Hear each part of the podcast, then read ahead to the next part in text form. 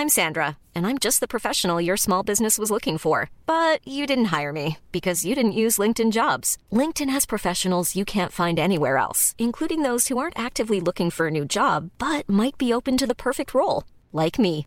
In a given month, over 70% of LinkedIn users don't visit other leading job sites. So if you're not looking on LinkedIn, you'll miss out on great candidates like Sandra. Start hiring professionals like a professional. Post your free job on linkedin.com/people today.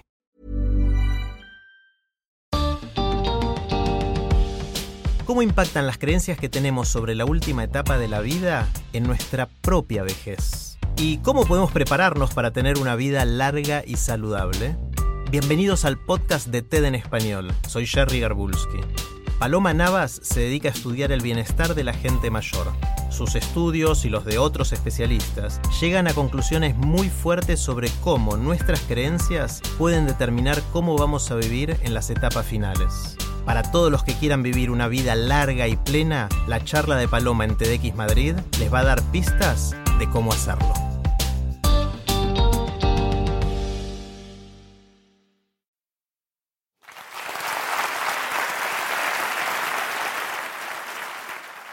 Hemos trabajado muy duro para conseguir vivir más tiempo. Y sin embargo, hoy nos planteamos el envejecimiento como un problema. Yo también me planteaba el envejecimiento de la población como un problema.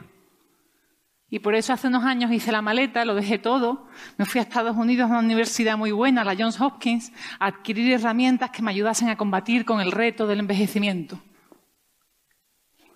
Lo que yo no esperaba era que me iba a dar cuenta que mi visión de partida, mi imagen de la vejez estaba distorsionada.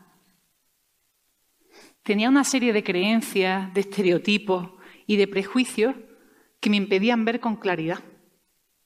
Podemos pensar que el envejecimiento es positivo o es negativo, pero todos compartimos una cosa, y es que esa idea se hace muy pronto en nuestra vida.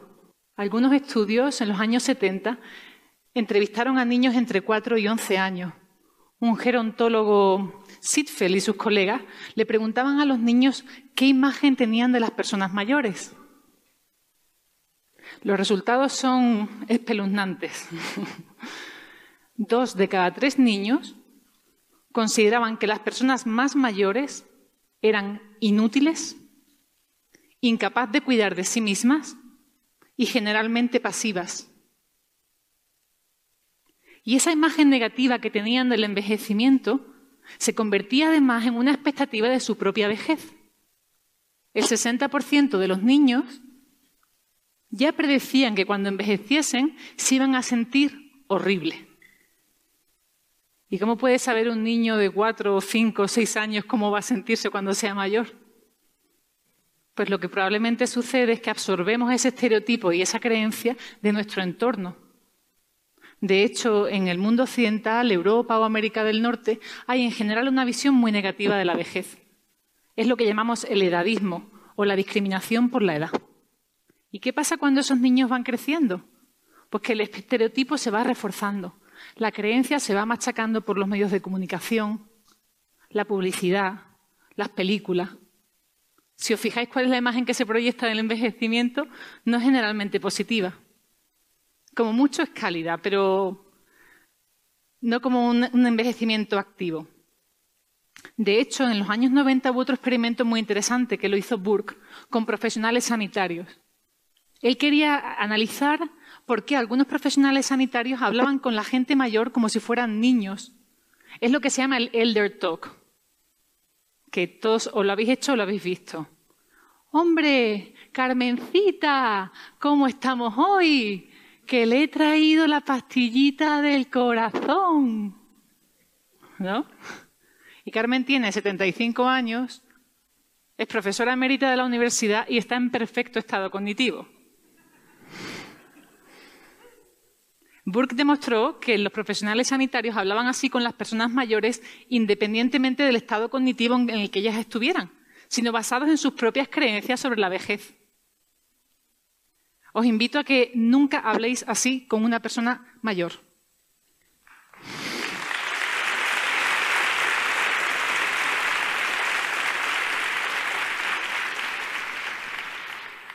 En el 2008 ha salido un artículo en el New York Times en el cual revisan toda la evidencia científica de por qué hablar así con las personas mayores es perjudicial para su salud. De una manera muy sencilla podemos ver que estamos reforzando la idea de que es inútil, de que es incapaz. No, las personas mayores no son como niños. Otro estudio muy interesante que también empezó en los 70 con un gerontólogo, Ashley, que se fue a un pueblo de Ohio y consiguió convencer a dos tercios de la población mayor de 50 años de participar en un estudio.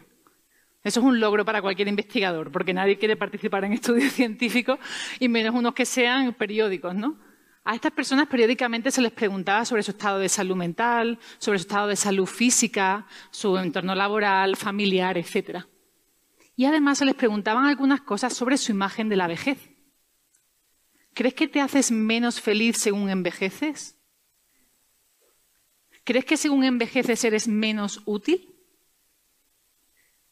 Pues este estudio, que fue muy interesante, tuvo quizá los resultados más potentes 15 años después. Hay una psicóloga social que se llama Becca Levy, que está en la Universidad de Yale, que ha revolucionado el mundo, para mí o el mi mundo, al demostrar que el estereotipo negativo de la vejez se convierte en una profecía autocumplida. Es decir, que afecta a nuestra salud. Si pensamos que vamos a envejecer mal, probablemente lo haremos. Pues Becca Levy, con el estudio de Ohio, decidió contrastar una hipótesis. ¿Viven más las personas que tienen una visión positiva de la vejez? Fue a Ohio y recuperó todos los certificados de defunción de la gente que ya había fallecido del estudio y comparó la esperanza de vida de las personas con una visión positiva con aquellas que tienen una visión negativa de la vejez. Y encontró que las que tenían una visión positiva vivían más tiempo. ¿Cuánto más tiempo creéis que vivían? ¿Un año? ¿Dos años? 7.6 años. 7.6 años más de esperanza de vida tenían aquellas personas con una visión positiva de la vejez, controlando por todos los otros factores.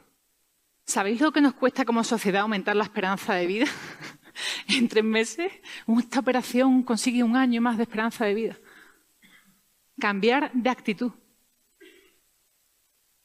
Cambiar nuestras creencias sobre el envejecimiento. ¿Y cómo puede una creencia convertirse en un cambio de, de tus células, de tu esperanza de vida? Es muy revolucionario, ¿no? Pues ellos han conseguido ver cómo se asocia el estereotipo negativo a cosas como la memoria, a cómo desempeñamos las pruebas cognitivas y en el 2013 consiguieron asociar la visión negativa de la vejez con el tamaño de nuestro hipocampo. O sea que nuestra idea cambia la anatomía de nuestro cerebro.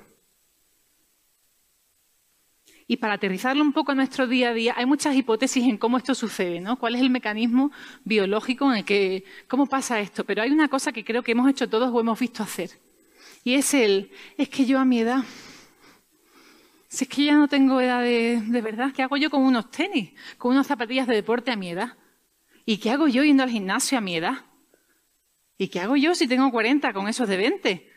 De repente dejamos de hacer cosas que son buenas para nuestra salud, porque hay una especie de fecha de caducidad, a partir de la cual tiramos la toalla. Mm. Parece que el día que cumplimos 65 años, game over, se acabó el juego. Ya no podemos introducir ninguna actividad positiva para nuestra salud porque no merece la pena. No hay vuelta atrás. El envejecimiento es negativo por definición. Es inexorable. ¿Sabéis, de hecho, esa fecha de los 65 años? Estoy intentando encontrar los 65 años de dónde venían, ¿no? Y probablemente la causa se llame Otto von Bismarck, que es el canciller alemán que a finales de 1800. ¿no? En 1893, Otto von Bismarck puso la primera política de jubilación del mundo. Es muy reciente el derecho a jubilarse, ¿eh? porque estaban los trabajadores muy, estaban haciendo muchas manifestaciones y quería calmar un poco los ánimos. Y puso la edad de jubilación en 70 años. Cuando investigué un poco cuál era la esperanza de vida en Alemania en 1893, ¿Cuánto creéis que vivía la gente en 1893? La esperanza de vida al nacer era de 39 años. Otto von Bismarck era un lince, pero un lince. los, que tenían como más suerte y conseguían llegar a los 30 de, de, media iban a vivir otros 30 años más, o sea, 60.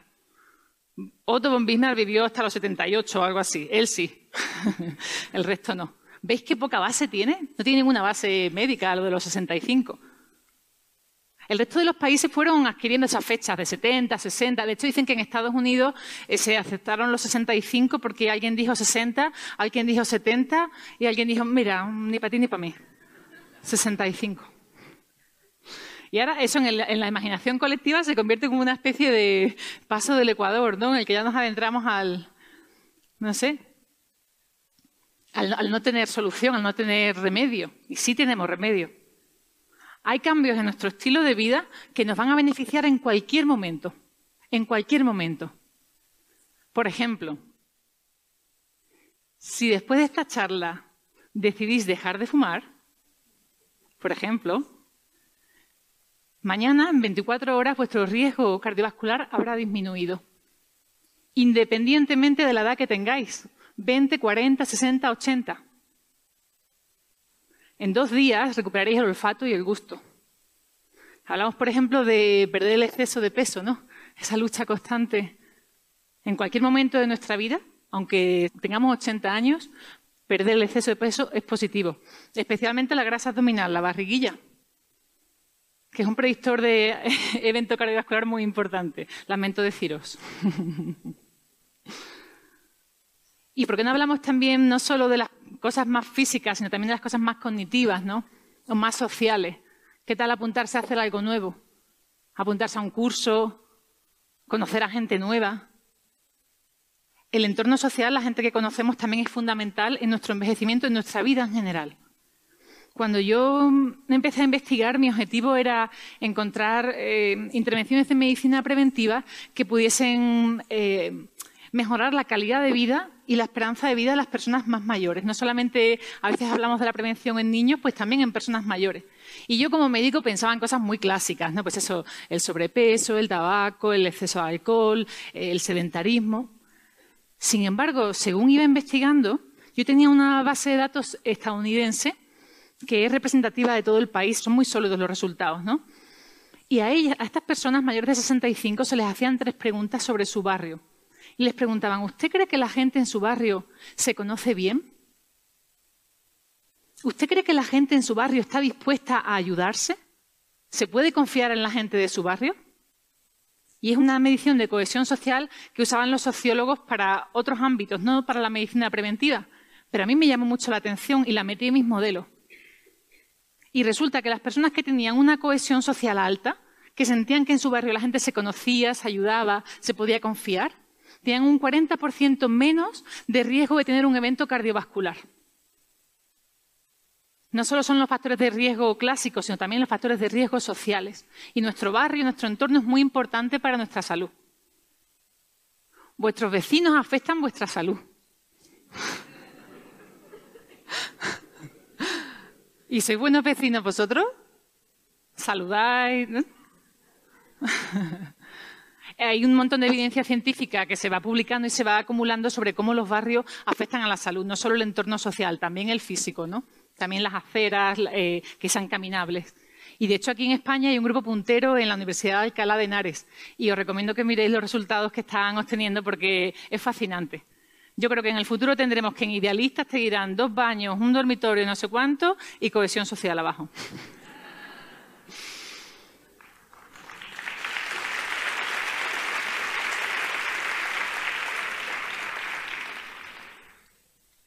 ¿Y cómo pueden ser tus vecinos? ¿Cómo te afecta un vecino, aparte de que te caiga mejor o peor? ¿Cómo afecta un vecino a tu riesgo cardiovascular? Es un salto, ¿no? Mm, hay muchos mecanismos de acción y también hay diferentes hipótesis, pero yo creo que una es muy sencilla y es el caminar. Y sobre todo estamos pensando en personas mayores de 65 años, para quienes caminar es quizá el ejercicio físico más recomendado y más fácil. ¿Pensáis que una persona que no se siente segura ni arropada en su barrio va a practicar ejercicio físico en él, va a caminar, va a salir a caminar. Qué importante es salir a caminar acompañado, ¿no? Me ha fascinado un estudio que ha salido en el 2016 también de Madrid, de la Universidad Autónoma de Madrid, del Departamento de Medicina Preventiva, que son líderes en, investigación cardiovascular. Y ellos estaban haciendo un estudio de hipertensión o de tensión arterial y de apoyo social. Y a un investigador muy inteligente se le ocurrió introducir esta pregunta. ¿Camina usted solo o acompañado? Bueno, pues las personas que caminaban acompañadas tenían menos presión arterial nocturna. Era tremendamente beneficioso para la salud, porque no solo caminar y mover los músculos, las piernas o, ¿no? o el corazón, también es la compañía, es hablar. El envejecimiento no es un problema. Envejecer es un privilegio y un hecho. En un poco más de 10 años vamos a ser uno de los países más envejecidos del mundo.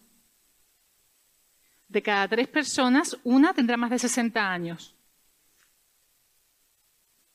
¿Dónde queremos envejecer? ¿Dónde queremos que envejezcan nuestros padres, nuestros abuelos? ¿En qué sociedad? Tenemos que eliminar esa visión negativa de la vejez, primero porque afecta a nuestra salud y después porque afecta a la salud de otros. Yo os invito a que, os cuestionéis esos estereotipos que a veces son muy inconscientes sobre lo que puede o no puede hacer una persona en base a su aspecto. Y os invito también a que construyamos una sociedad en la que quepamos todos. En la que quepa una persona de 20, una persona de 80, una persona que va con un carrito y una persona que va con un bastón o en una silla de ruedas. Una sociedad en la que podamos envejecer con calidad en la que podamos envejecer con salud,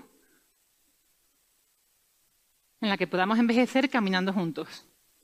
Muchas gracias.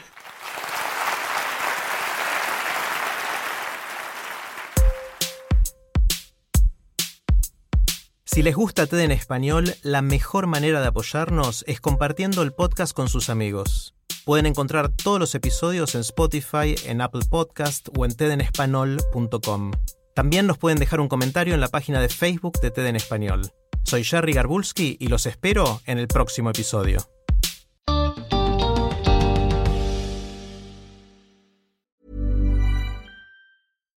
When you make decisions for your company, you look for the no-brainers. And if you have a lot of mailing to do, stamps.com is the ultimate no-brainer. It streamlines your processes to make your business more efficient, which makes you less busy. Mail checks, invoices, legal documents, and everything you need to keep your business running with Stamps.com. Seamlessly connect with every major marketplace and shopping cart. Schedule package pickups and see your cheapest and fastest shipping options from different carriers. With rates up to 89% off USPS and UPS rates. And with the Stamps.com mobile app, you can take care of mailing and shipping wherever you are. Make the same no-brainer decision as over 1 million other businesses with stamps.com. Sign up with code program for a 4-week trial plus free postage and a free digital scale. No long-term commitments or contracts. That's stamps.com. Code program.